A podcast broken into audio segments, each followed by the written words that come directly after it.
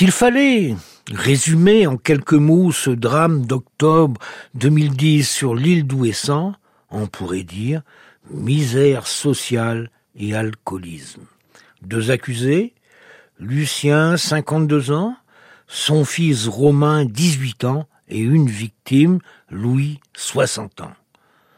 Lucien, ancien employé communal, est en longue maladie, la raison, alcoolisme chronique, qu'il soigne au gros rouge. Son fils, sans emploi, alcoolique en devenir, en effet, son père le fait boire depuis l'âge de dix ans. Quant à Louis, c'est un brave gars, ouvrier boulanger à la retraite, alcoolique lui aussi, qui tente de s'en sortir de l'engrenage infernal de l'alcool, sous curatelle renforcée, il est marqué à la culotte par les services sociaux interdiction de boire autre chose que des boissons hygiéniques.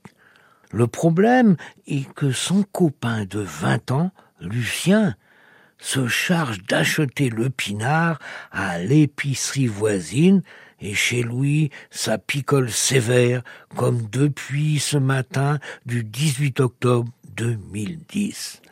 Ce jour-là, l'excès de boisson dégénère. Selon Lucien, Louis lui doit 800 euros, une somme représentant des travaux de ménage et de repassage qu'effectue pour lui l'épouse de Lucien une dette à laquelle personne ne croit au procès qui se déroule en février 2013 à Quimper. L'épouse de Lucien parle, elle, de 150 euros, et d'ailleurs elle dit que tout était arrangé avec Louis. À l'époque, ce dernier vient surtout de faire un petit héritage, et c'est cet argent qui intéresse Lucien, dont le compte en banque est au rouge. Il veut de l'argent, il veut ses 800 euros, qui ne correspondent à rien. Et Louis ne veut rien lâcher. Lucien est une brute qui bat sa femme, qui bat son fils. Enfant, il lui a même fait subir des violences sexuelles.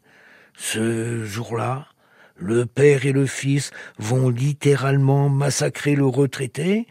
Le fils, excité par son père, cogne Louis, qui tient à peine sur ses jambes tant qu'il a bu.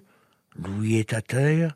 Lucien lui martèle la poitrine avec ses brodequins de sécurité à bout ferré. Louis est en sang. Il est inconscient. Malgré l'interdiction de son père, Romain appelle les secours, mais trop tard, Louis décède dans l'hélicoptère qui le conduit au CHU de Brest. Au procès, Romain, sans un regard pour ce père indigne, exprimera des regrets sincères. Mais dans le box, le père ne dit mot, il prend douze ans, le fils, l'autre victime de l'affaire, écope de cinq ans, dont trois ans avec sursis.